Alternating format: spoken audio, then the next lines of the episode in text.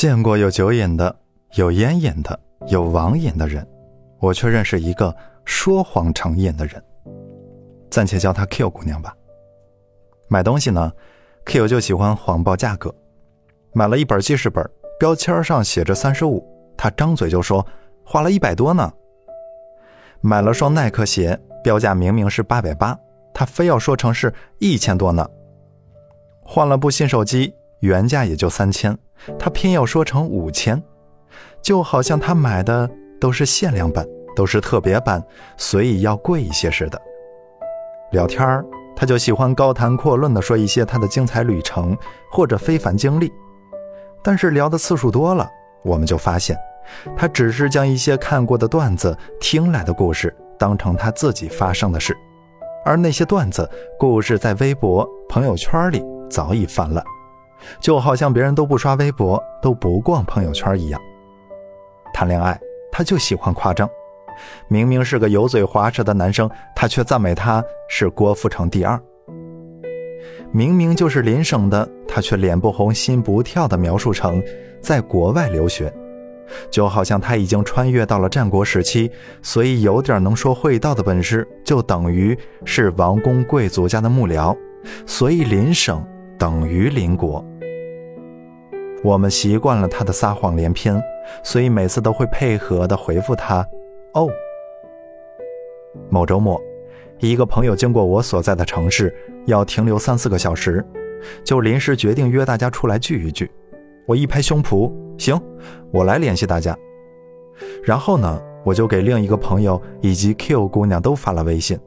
那个朋友给我的回复是：我正在和 Q 在郊区看梨花，现在赶回去。估计是来不及了，然后发了一张 Q 姑娘摆拍的照片给我，以示是真的。大约过了十秒钟，Q 也回我了。我正加班呢，老板给我派了一堆活实在是走不开。我没有回复他，而是信了他。我当时的内心独白是：你都好意思撒谎，我不好意思不信呢。人之所以爱撒谎，其内心戏无非是。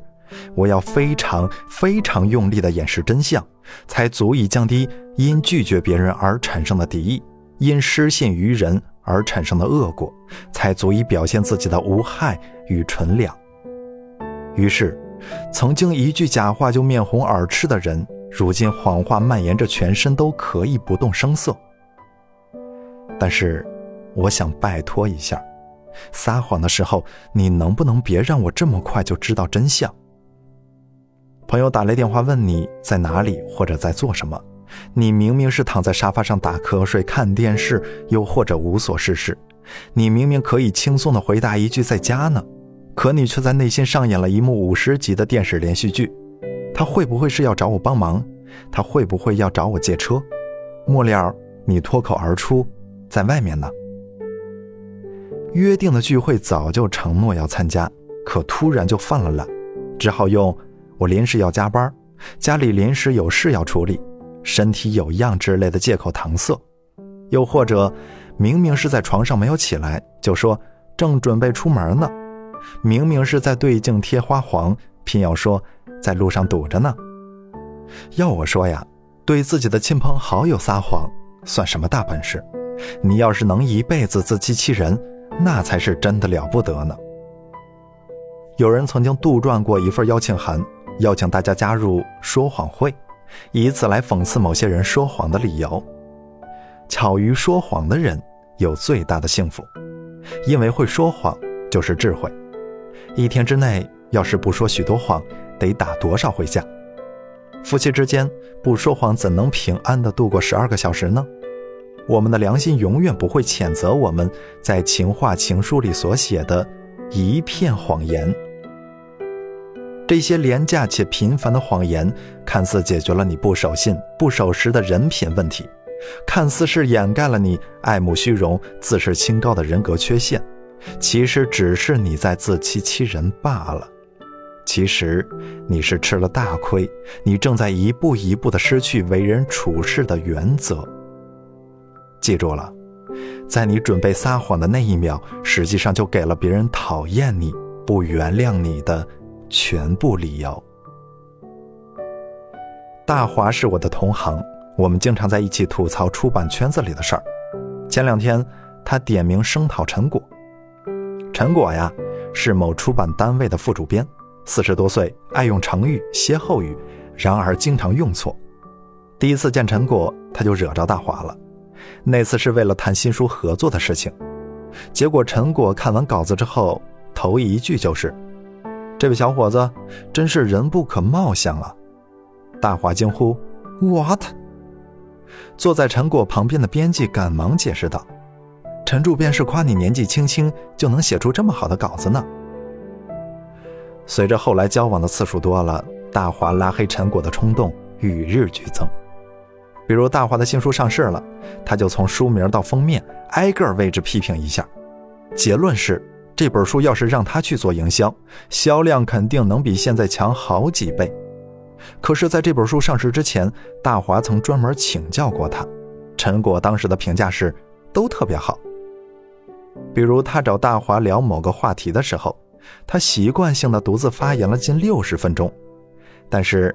轮到大华开口的时候，他就找什么理由打断了，然后补上一句：“我们下次再聊。”比如他出了某本新书，让大华给写一个推荐，大华每次都是保质保量的按时完成。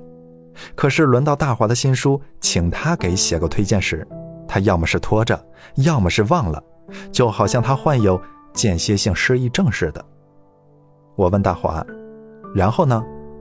大华回答说：“然后他每次都会批评我的新书，每次都是自顾自的讲六十分钟，每次都会找我帮忙写推荐。”我笑着说：“这就对了，你每次都这么好说话，他自然是每次都这么好意思了。”其实我想说的是，丑话你是不敢说在前头，烦心事儿自然就跟在你后头喽。有的人就是行走着的负能量包。碰着谁就惹谁，你知道他是这副德行，你知道自己很讨厌他，可是你忍了。有的人就是习惯于占便宜，他需要帮忙的时候，你必须是随叫随到；你需要帮助的时候，他就销声匿迹了。你很反感他，可是丝毫不耽误你继续惯着他。有些人骨子里就是喜欢以自我为中心，他讲话的时候，你必须要认真听。你才说了三句半，他已经打了五个哈欠。你接受不了这样的聊天方式，可是下次他找你，你还是屁颠屁颠的去了。忙可以帮，但不是承包下来，否则帮忙这件事儿就变成了你该做的事。刘震云老师在《一地鸡毛》里给出了人际交往中功利又务实的建议：能帮忙，先说不能帮忙。好办，先说不好办，这才会成熟。不帮忙不好办，最后帮忙办成了，人家才感激你。一开始就满口答应，如果中间出了岔子没有办成，本来答应人家，最后没有办成，反倒是落人家埋怨。与人交往，强调有来有往，而不是一方无限的付出，另一方无休止的占便宜。与其这样勉为其难的维系着。随时就翻的友谊小船，不如由着它翻掉就好了。然后将自己有限的好送给相处舒服的另一艘船。与人交往要有原则和底线，因为一旦越了界、超了线，友谊就不再单纯，它就会变成一个需要提防、需要警戒、需要权衡，最后不欢而散的别扭游戏。我的建议是，就算你运气好。结识了某个能帮你的人，也请你不要马上就开口提要求，那样做呢，多半只会断送一段可能的友谊而已。再有本事的人，也是有血有肉的人，需要被关心、被肯定、被当成朋友，而不是被当做一辆没血没肉的大车，没事就运送一个摆明了只想搭便车的人。人与人之间呀。还是见外一点好。如此一来，他日江湖再相逢，你若称赞我一表人才、才高八斗，我就回你一句：别来无恙，万寿无疆。交朋友啊，最幸运的就是交到了一个三观一致的朋友。三观一致，并不是你们的想法观念、生活完全一样，而是你很正经，但你还是愿意听我胡说八道；我很传统，但我依然能欣赏你的特立独行。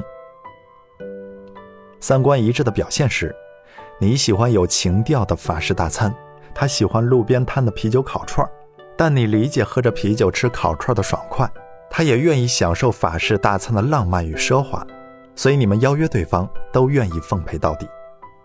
你喜欢说走就走的旅行，他偏好于宅在家里看书，但你理解宅在家里的安逸与清闲，也相信书中自有黄金屋。他羡慕你行万里路的潇洒与炫酷，也欣赏你说走就走的冲动劲儿，所以你们聊起各自的假期，都乐意倾吐和倾听。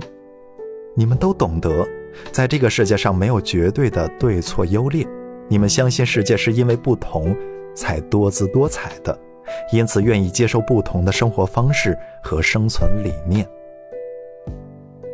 在这个一言不合就开撕的时代。遇见一个三观一致的人，堪称是人生的幸事。友谊是两颗心的真诚相待，而非一颗心对另一颗心的碾压。三观不合的表现是，你为了健身办了一张健身的 VIP 卡，每天运动一个小时，塑身效果显著，就想着喊他一起，结果他认定你是有钱没处花。你为了某个职称而努力学习，踏实打拼，逐渐在职场上有了起色，你就劝他也积极向上一些。结果他认为你是借人上位。你为了去看看外面的世界，就努力赚钱，仔细攒钱，然后见识了世界的繁华，就劝他也出门看一看。结果他觉得风景不都是一个模样，并且觉得你是假装文艺，是花钱买罪受。三观不合就没有必要把对方请到生命中来供着，硬要把两个三观不合的人捆绑在一起做朋友，是一件让双方都痛苦的事。一个要装作很厉害的样子，而另一个要强忍着讨厌。三观不合的朋友多了，越闹腾，只会越孤独。聊不下去就不聊，你又不是大街上那个算卦的，唠不出那么多。他爱听的嗑儿